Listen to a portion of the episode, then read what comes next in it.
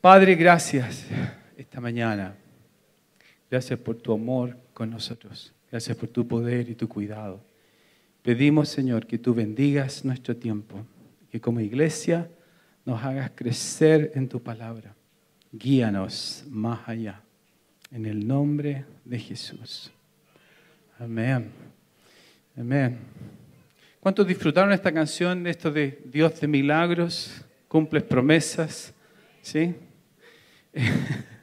Fue divertido porque la Clarita con su marido estaban aquí sentaditos y vino el Jacob, su hijo. ¿Cuánto tiene Jacob? Un año y un mes. Y, Jacob me estiró los brazos mientras cantábamos y se quedó conmigo todo el rato. Y, y mientras Johnny cantaba, abres caminos, cumples promesas, así eres tú, sentí que Dios me dijo, cuando, se, cuando te olvides de que Dios hace milagros, Dios te va a hacer cargar uno de 10 kilos por un buen rato. Mientras sigues escuchando que Dios dice que Él es poderoso, que Él abre camino, que cumple promesas. Clarita no podía tener hijos. Así que este bebé que yo cargué todo este rato es literalmente un milagro. Amén. Amén. Amén. Así que si no estás viendo el milagro hoy, recuerda lo que Dios sí ya ha hecho. Y que eso te conecte con este mover de Dios en tu vida, que es siempre verdad y es real. Amén. Bien, quiero compartir con ustedes esta mañana y mm, creo que está dando mucha vuelta en mi corazón este sentido de, cómo, como iglesia y como a, a, lo que Dios ya ha hecho en esta iglesia, que es un milagro, que es crecimiento y que es bendición, cómo Dios quiere guiarnos y ah, empujarnos, yo diría, hacia entender que tenemos un llamado, que estamos puestos aquí para ser relevantes y para cumplir una misión que Dios nos da. Sin eso, la verdad es que podemos tener crecimiento y podemos tener años, pero no necesariamente ni el crecimiento ni los años llevan a una iglesia a propósito y relevancia. ¿Aló? ¿Me está diciendo, me está siguiendo? la verdad e, es esta. Una iglesia puede ser grande, pero no necesariamente relevante. No necesariamente tenga peso. Y me encantó la frase que una vez escuché que alguien dijo, mira, la Lady Gaga es famosa, pero la Madre Teresa es grande hay diferencia entre ser conocido y, tener grandeza. Pero esto tiene que ver con visión del reino de Dios.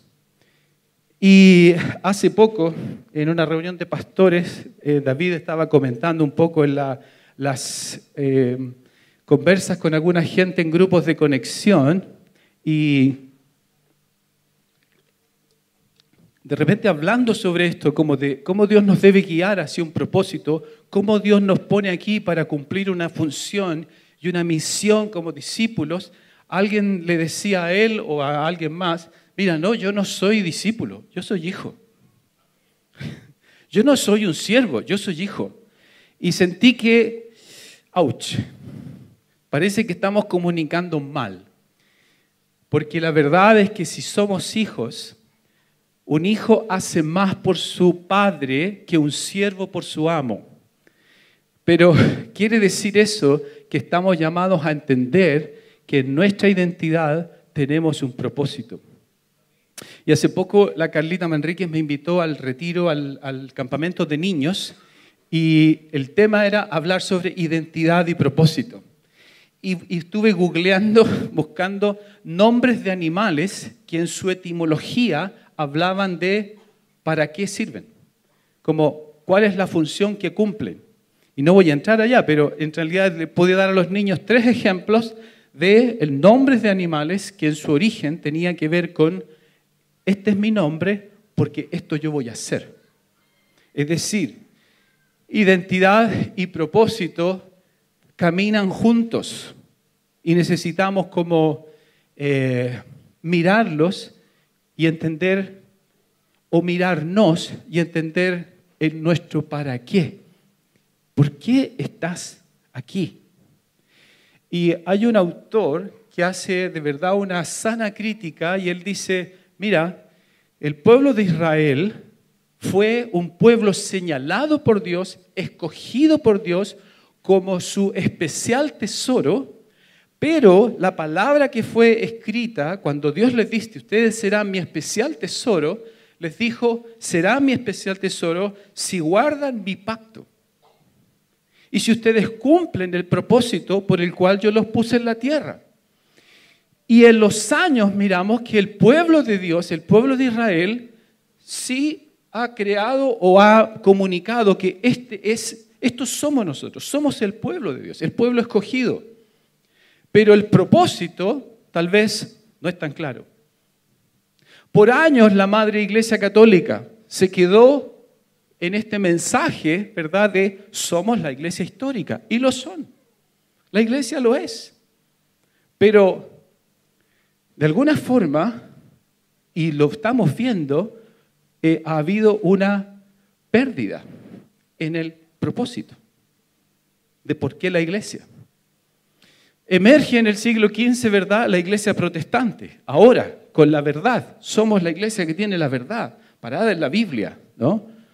Pero la verdad, cuando Dios nos llama como pueblo, en Timoteo dice que Él se dio por nosotros se dio a nosotros como su pueblo, dice, para redimirnos de toda iniquidad y purificar para sí un pueblo que sea posesión suya, celoso de buenas obras.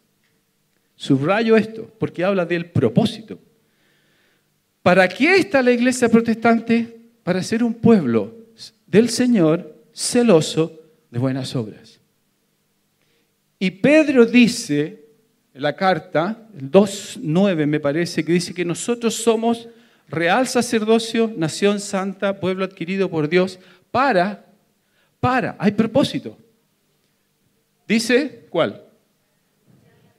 Anunciar las virtudes de aquel que nos llamó desde las tinieblas a su luz admirable.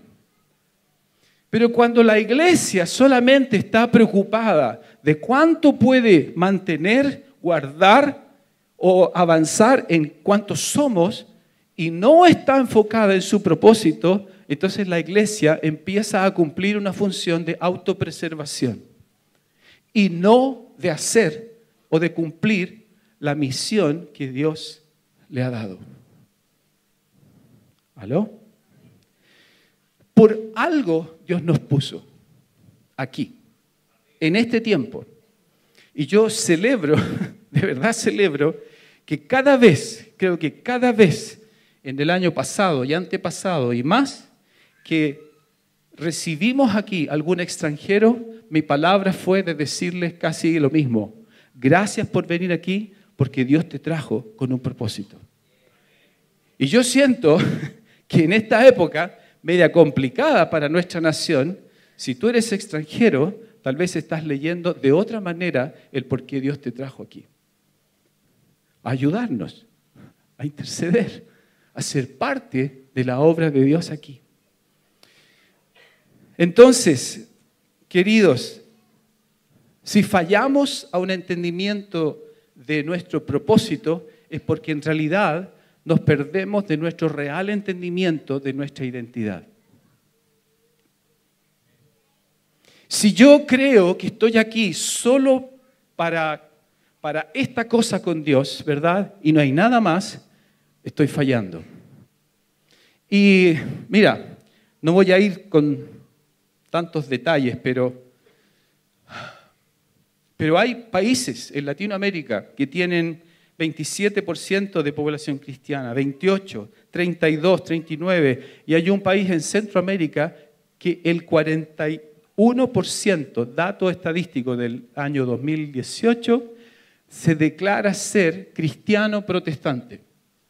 más el 45% de la población de ese país se declara católico, creyente. Y yo diría, pensaría, ¿verdad?, con un, un porcentaje tan alto de población creyente, los números que indicarían, no sé, gente honesta o violencia intrafamiliar, etcétera, etcétera, etcétera, deberían reflejar de esa nación algo totalmente diferente.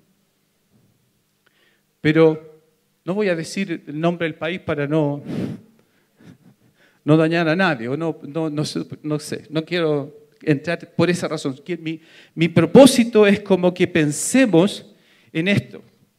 En ese país, por cada capilla católica hay seis templos evangélicos. Es decir, casi una especie de competencia, ¿verdad?, de crecimiento, crecimiento, crecimiento. Pero las mismas personas creyentes que han elaborado las estadísticas dicen que las iglesias más grandes que crecen ahí crecen bajo teología de la prosperidad.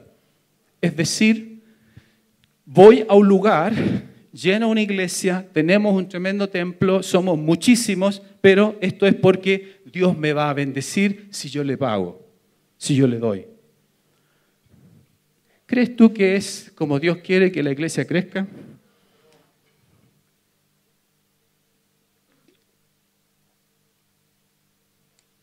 Hay otro país, también en Centroamérica, que congrega, entiendo, 80 mil personas semanal o más. Alguien me dio un dato bastante más.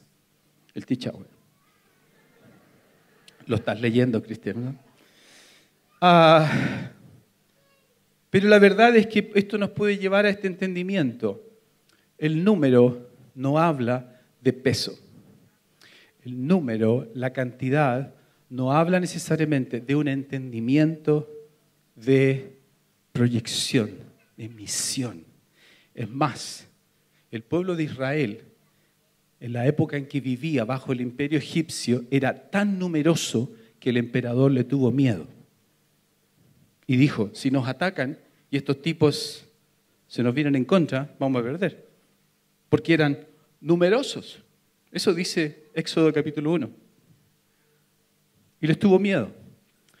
Pero el pueblo, que se veían que era tan numeroso a sus propios ojos, no tenía una visión de propósito. No tenían una visión clara de su identidad. Entonces, si no entiendes quién eres, no sabes para qué estás. Y yo creo, sinceramente, que lo que Dios quiere es que entendamos y leamos y podamos discernir los tiempos por los cuales Dios nos ha puesto en el tiempo en que estamos. ¿Aló? Ah, y cuando pienso en esto, ¿verdad? Créanme, no estoy hablando en contra del crecimiento de la iglesia. Pero lo que sí estoy diciendo es que ovejas engendran ovejas, pero discípulos engendran discípulos. Y el impacto de la iglesia en épocas de, verdadero impacto fue porque Dios levantó creyentes fuertes, personas que entendieron quiénes eran y entendieron sus tiempos y entendieron el propósito por el cual Dios los puso en el lugar en el que estaban. Es importante preguntarse, por ejemplo, yo el otro día eh, entrevisté a una de nuestras personas que está aquí, que es de Venezuela. Entonces le pregunté, ¿cómo era la iglesia en Venezuela 15 años atrás, antes de, antes de alguna crisis social, política o lo que sea? Y esta persona me dijo, mira, en esa época casi lo que estaba como en la sociedad empezó a permear a la iglesia. Era como una iglesia media aletargada, tranquila, relajada. Pero si tú la ves hoy, la iglesia en Venezuela está conectada con la gente, está haciendo iglesia afuera de cuatro paredes. Está viviendo y haciendo aquellas cosas que entienden ahora, después de que era necesario conectarse con el prójimo que estaba ahí. ¿Cuál era la función o cómo la iglesia podía conectarse con el mundo que experimentaba en plena época de la Alemania nazi, por ejemplo. Y hay un autor, un pastor alemán, no que muerde, pero no el Tichauer, que es nuestro pastor alemán. Pero no sé si lo digo bien, se llama Dietrich Bonhoeffer. Si puedes leer sobre él, te lo recomiendo 100%. Este hombre nos ha legado hasta hoy todas estas verdades acerca del precio de la gracia. Que aunque la gracia es gratis para ti, no es gracia barata de Dios. Es un hombre que, por el hecho de que estuvo preso y en la prisión, era el pastor de la iglesia, sus verdades y sus enseñanzas acerca de el valor del cuerpo de Cristo, a mí todavía no acabo de profundizar en todo lo que él enseña acerca de eso. Pero este hombre murió a los 39 años, ahorcado, acusado de haber conspirado contra eh, Hitler en esa época. Pero una frase de él que a mí me gustó mucho, y escribió esto, dice, una iglesia es una iglesia cuando existe para aquellos que no pertenecen a ella. ¿Aló? Para él, mirar la iglesia, esto tenía que ver con conectar la iglesia con la gente que no está en la iglesia. Y de repente, cuando a veces miramos y analizamos números, lo que vemos es que nosotros mismos como iglesia estamos recibiendo algunas personas que vienen de otras iglesias. Pero en nosotros, más los que están llegando, no estamos alcanzando y tocando la vida de aquellos que no pertenecen, que no sienten parte y que probablemente no se sienten atraídos a lo que nos, para nosotros es tan valioso como la familia de Dios.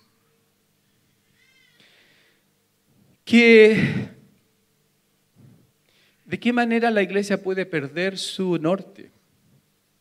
¿Han oído hablar de las narcoiglesias?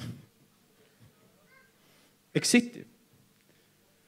Hay zonas en México donde los narcotraficantes financian iglesias.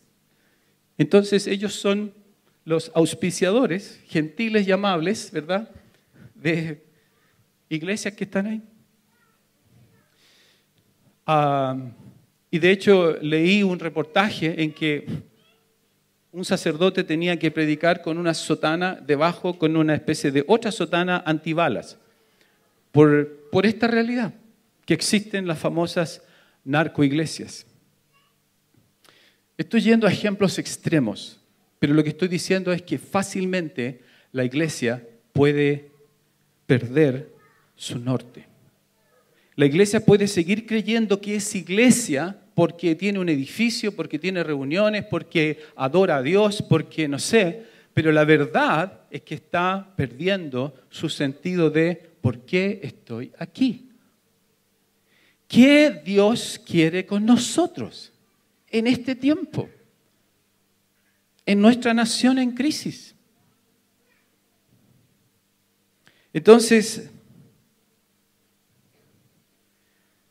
hay más preguntas, pero no quiero ir, irte, ir tan allá contigo, pero creo que como iglesia y por tradición, no por tradición en el mal sentido, pero como iglesia hemos entendido los creyentes que Dios nos llama a buscar a Dios, a amar a Dios, a usar la palabra para que nos dé luz, nos dé, nos dé entendimiento, a orar para conectarnos bien con Dios.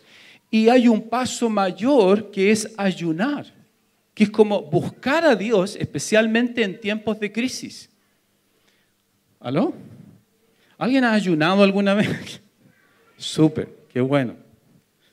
Yo una vez hice un tremendo ayuno y fue el peor de mi vida. Después de hacerlo quedé traumado y dije, yo no quiero más con esta cosa. Me acuerdo que años atrás yo era misionero en otro país y vine a Chile a una conferencia. Buenísima la conferencia. Y un hombre, voy a hacer una historia larga, corta, pero un hombre que vino a predicar dijo, si ayunamos 40 días, Dios va a traer avivamiento. Y yo agarré esa frase, le escuché todo lo, demás que habló y se lo compré así, pero sin ni un cuestionamiento. Así que volví con mi señora a Paraguay, donde estábamos siendo misioneros, agarré mi equipo de trabajo, agarré a toda la iglesia y le dije, vamos a ayunar 40 días porque Dios va a traer avivamiento. Amén. Y todos me quedaban mirando así como ustedes ahora. Bueno, no tan mal porque yo lo estaba comprometiendo a ellos, ¿verdad? A ustedes no estoy haciendo eso. Pero yo ayuné estos 40 días, ¿verdad? Y, y créanme, no, no, que, no tenía ninguna pretensión de bajar de peso, porque a veces eso es como el discurso detrás del, de, los, famosos ayunos. No, yo ya era flaco, así que quedé peor después de 40 días. Y me acuerdo que de repente yo así andaba con mi cara como demacrada. Bien lavado, porque la Biblia dice que hay que lavarse la cara, ¿cierto? Pero con cara así de circunstancia.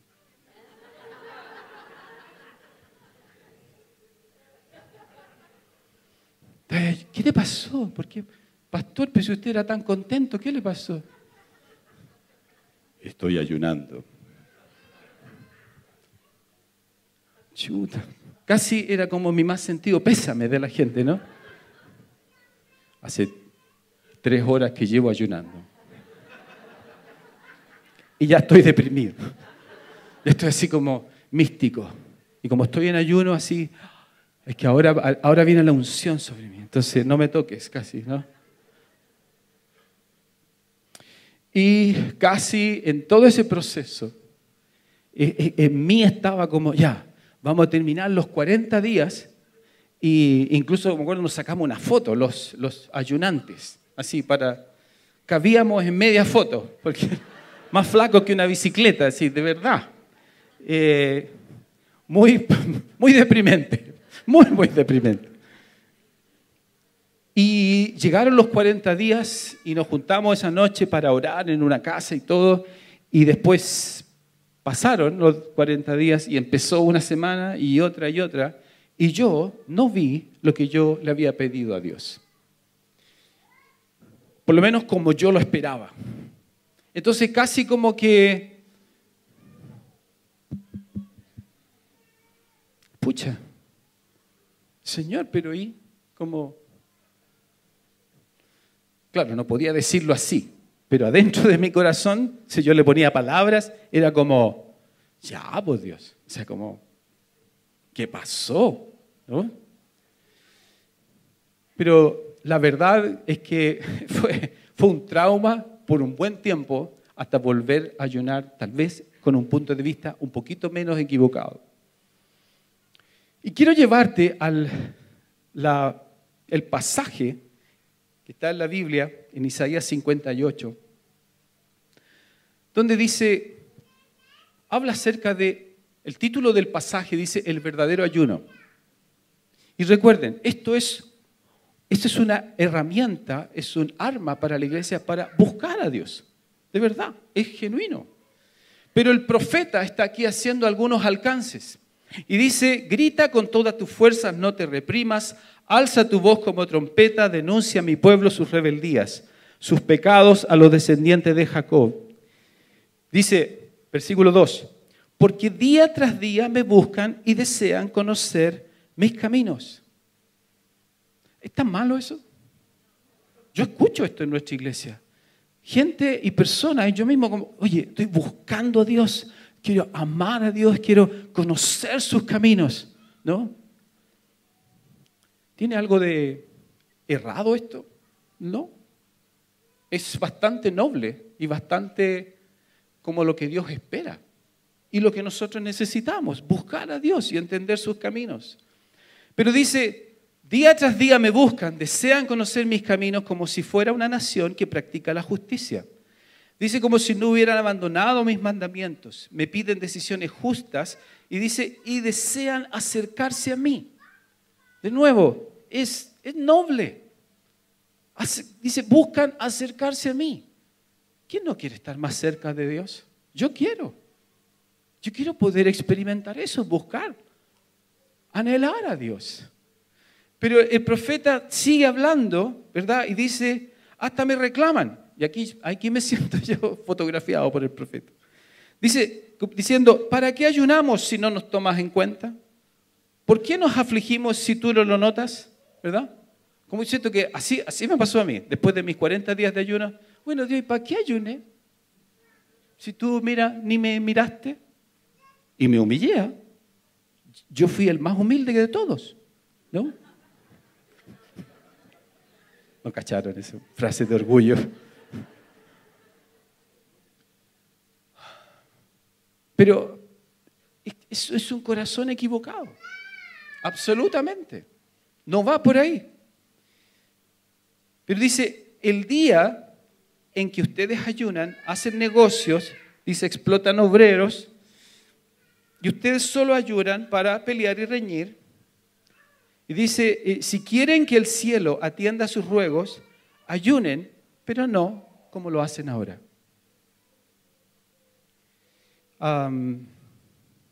¿Dónde estoy? Dice, ¿acaso el ayuno que he escogido es solo para que el hombre se mortifique? Y yo creo que esa es una parte importante de ayunar.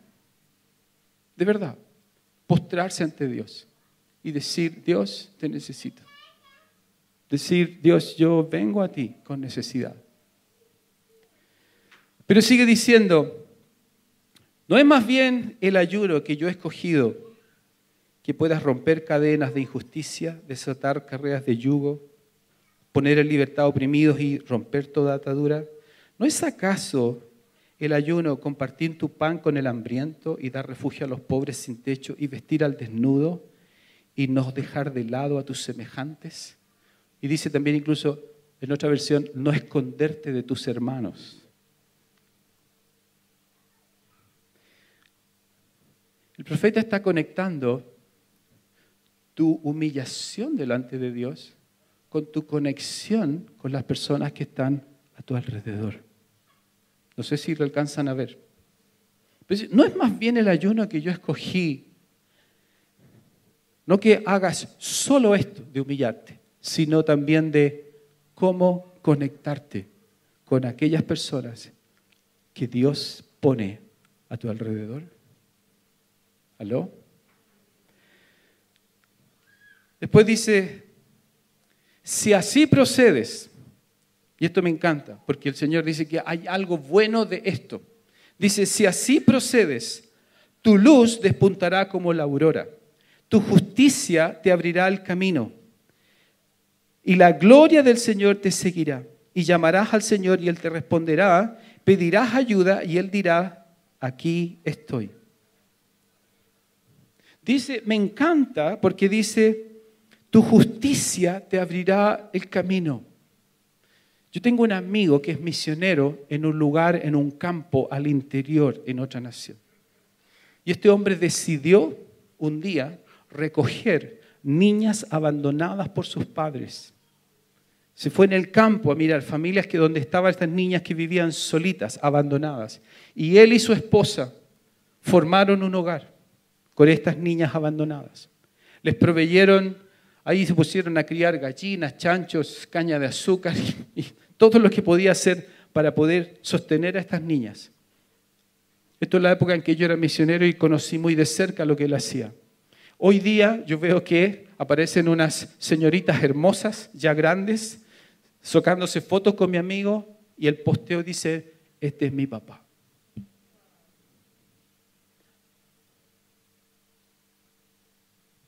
Yo soy un tipo muy orgulloso de este amigo.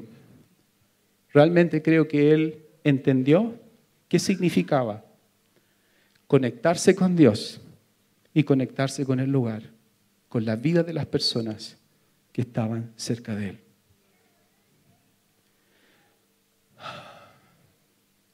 Creo que está diciendo aquí, mira, entonces, entonces habrá un efecto.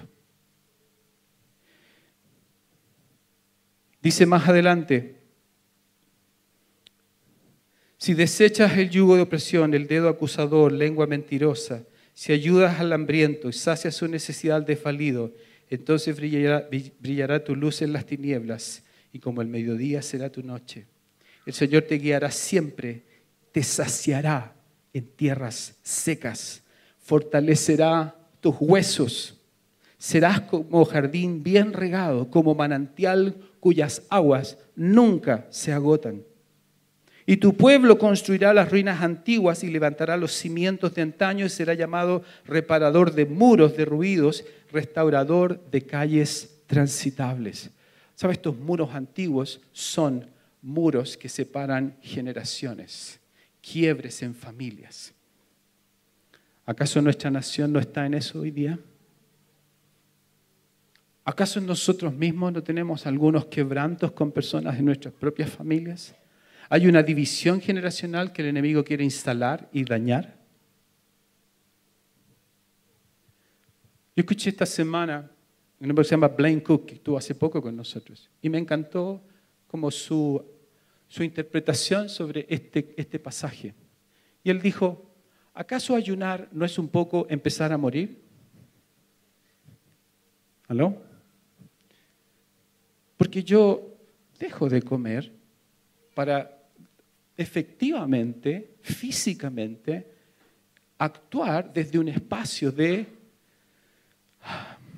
debilidad física para que con la fortaleza del Espíritu yo puedo hacer y cumplir lo que Él quiere que yo haga. ¿Acaso no es lo que Jesús quiere para nosotros? Dice, si la semilla de trigo no cae y muere, queda sola. Pero si muere, lleva fruto. Es decir, Dios quiere que seamos capaces de morir a nosotros para poder llevar fruto y conectarnos con aquel propósito que Él tiene para nosotros.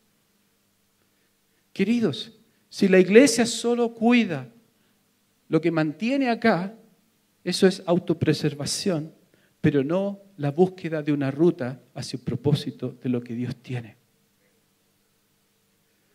Si la iglesia en Venezuela hoy tiene que releer su misión, si la iglesia en otros países donde la iglesia es perseguida necesitan ver bien, discernir, entender su propósito, pero esto tiene que venir desde un espacio donde yo sé que esto no se trata de mí. No se trata solamente de lo que Dios me da a mí, yo le doy a Dios y me quedo en este círculo. No, Dios me puso con un propósito. Dios me lleva hacia una misión.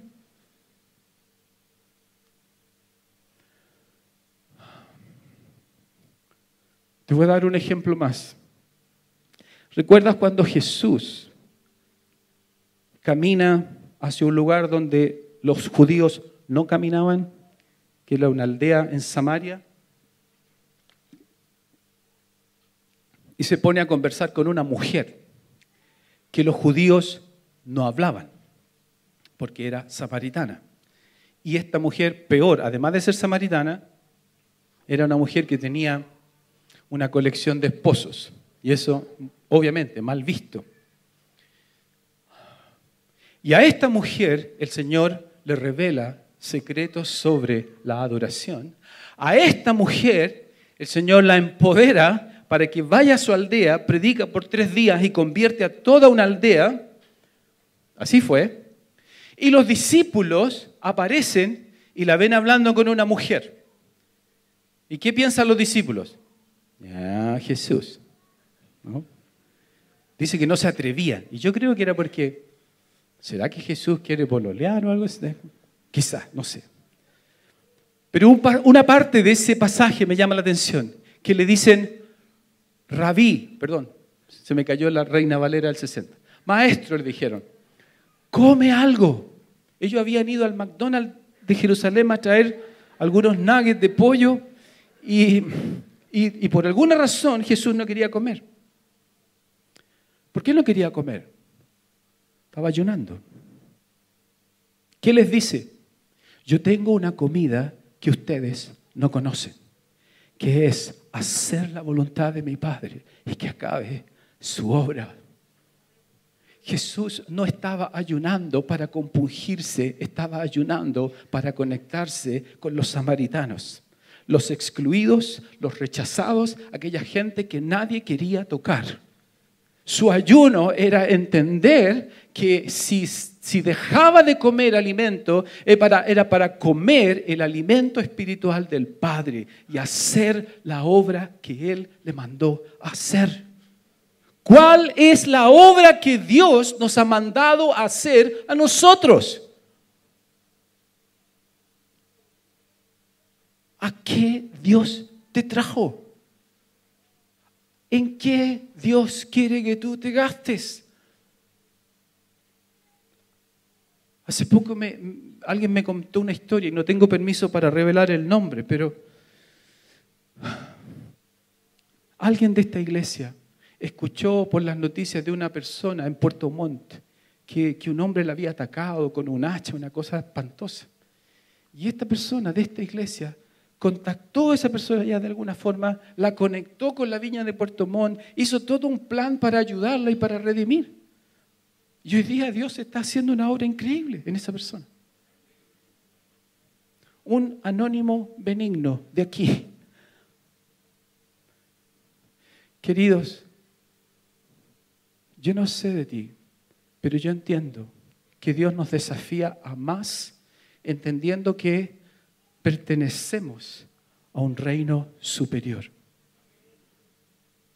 Yo he visto, lamentablemente, que un estallido social de hace unos pocos meses atrás de repente levanta polvo en todos lados y aún en la iglesia y las voces que se levantan son para que unos descalifiquen a otros en público. El Señor Jesús tomó a Simón Celote, extrema izquierda, a Mateo, extrema derecha, y no tenían estos diálogos. Sus discusiones eran más por el reino de Dios. Y fueron hombres que a través de la revelación de Dios, Dios les aclaró que su rol, que su misión era algo bastante superior, pero conectada para alcanzar a un mundo perdido.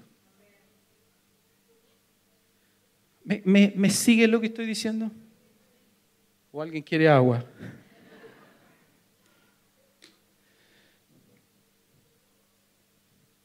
No podemos creer o pensar que el proceso es solamente venir a buscar a Dios y eso termina. Es más, si tú ves en Isaías capítulo 6, habla de un hombre, un profeta quebrantado, que dice, en el año en que murió el rey Usías, vi yo al Señor. Dice, alto y sublime, y sus faldas llenaban el templo. Y dice, y, se estremecieron las puertas. ¿Cuántos aquí han tenido experiencias de percibir a Dios de una manera poderosa en este lugar? Estoy seguro que el 90%. Pero dice este hombre, pero dice que este, este se sintió tan indigno de esta majestuosa presencia, se sintió tan mal. Dice que vino un carbón y tocó sus labios. Dice que estos carbones quemaron sus, sus labios. Pero escuchó a este mismo Dios, del cual experimentaba su presencia, que preguntaba, ¿a quién enviaré? ¿Quién irá por nosotros?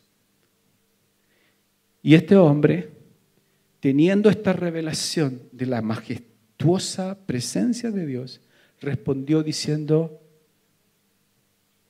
¿cómo dijo? Heme aquí, envíame a mí. ¿Te fijas que es el mismo patrón de Juan 4?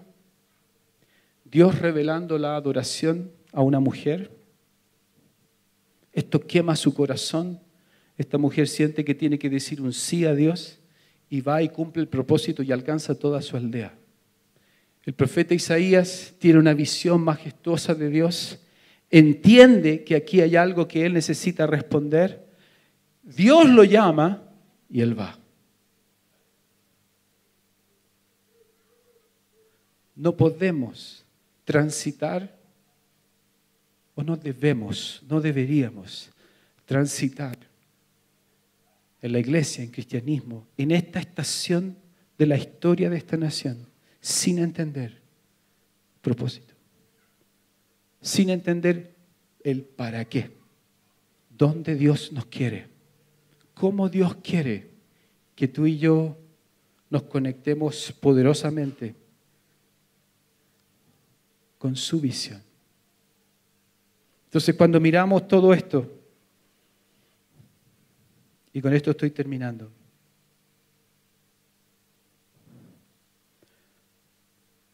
cuando miramos todo esto, es más que nada para entender y preguntarnos a nosotros mismos, ok Dios, me salvaste, te revelaste, soy tu hijo. Yo creo que la adoración es clarito, toda esta experiencia. El Señor deja las 99 y vino por ti. ¿Qué vas a dejar tú? ¿Qué voy a dejar yo por ir por otros?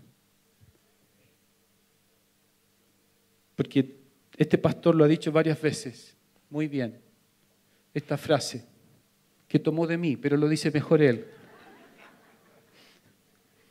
Dios te ama tanto que te recibe y te acoge cuando tú llegas tal y cual tú eres. Pero te ama demasiado para dejarte solo ahí. ¿Qué quiere que tú descubras? Propósito. Y si la iglesia no cumple su propósito, la iglesia es irrelevante. Si la iglesia camina en propósito, ¿sabes qué creo yo? La iglesia va a crecer. La iglesia va a fortalecerse. La iglesia va a descubrir que de esto se trata. Si leer la Biblia me enriquece, si, leer, si orar me me da poder, si ayunar me conecta mucho más con Dios, debiera, obviamente, naturalmente, según mi entendimiento, conectarnos con lo que Dios quiere darme, con mi prójimo no vayas a la plaza a orar y coleccionar brazos arreglados. Hay gente que como que hace esto. No, yo fui a, sané tres cojos hoy día. No, viejo, conéctate con la persona. Podemos reescribir su historia desde el espacio en que nuestro corazón se vincula, toca, porque el amor de Dios en mí la presencia de Dios en mí es esperanza para un mundo caído. Amén. Pónganse de pie, por favor.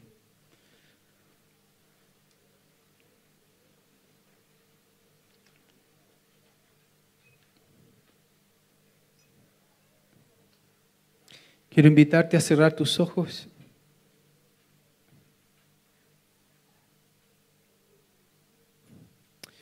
Y si Johnny puedes venir un momentito, por favor. Gracias.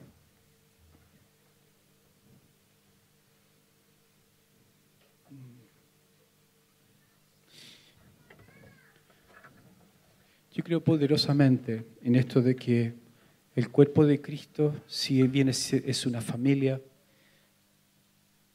es un hospital donde mucha gente se sana, también John Wimber dice que es un ejército. Y si este ejército marcha en la dirección correcta, va a ganar. Así que quisiera esta mañana que seamos ejército, cuerpo de Cristo, que entendamos y podamos discernir estos tiempos. Yo creo que el domingo pasado muchos aquí recibimos sanidad de corazones quebrantados por amarguras y cosas así. Pero si eso no es una herramienta para usarla, perdemos visión. Así que lo que quiero animarte hoy, más allá de que alguien aquí pueda ministrarte, es que puedas juntarte con la persona a tu lado, cerca, máximo tres, y orar y pedir que Dios de verdad nos dé visión de ejército. Y que Dios nos conecte tan poderosamente con Él como nos conecte tan poderosamente con nuestro propósito. Amén. ¿Se entiende? Así que date vuelta, busca a alguien, toma la mano de alguien, eh, para que podamos orar en este sentido y clamar a Dios mientras el equipo de adoración nos guía.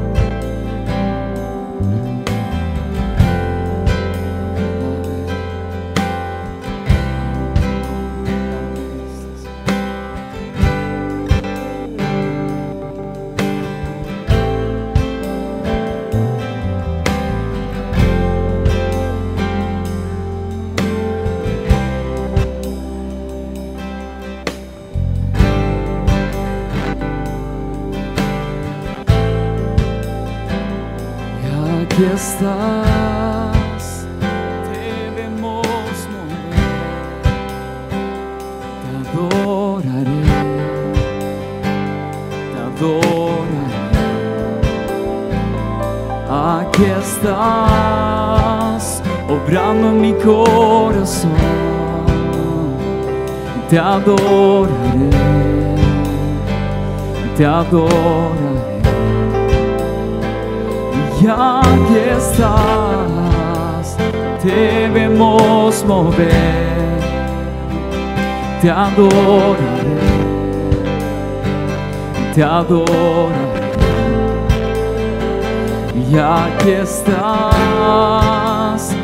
en mi corazón, te adoraré,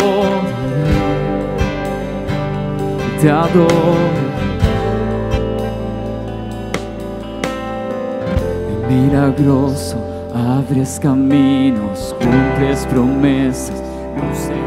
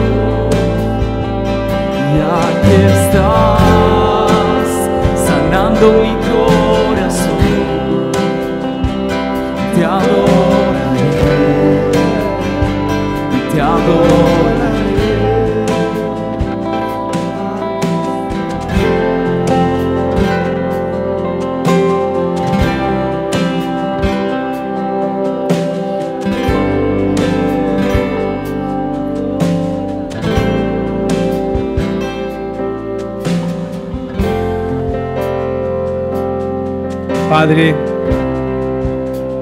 oramos Señor que puedas hablar aún más a nuestro corazón. Señor, que podamos conectarnos con tu corazón. Señor, llévanos a descubrir propósito. Llévanos, Señor, a caminar en tu consejo. Llévanos a entender mucho más, Dios. Levanta un ejército poderoso.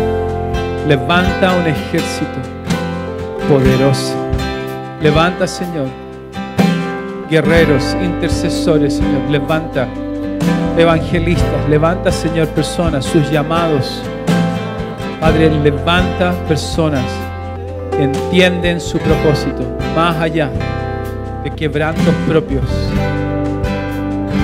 Oh Dios, levántanos como iglesia, Señor. Levántanos como iglesia. Oh Jesús, trae luz, trae sanidad, Señor. Gracias, Jesús. Gracias, Señor. Gracias, Jesús. Que están orando, pueden seguir orando. Si estás adorando, conéctate con el equipo. Vamos a ir terminando de esta manera.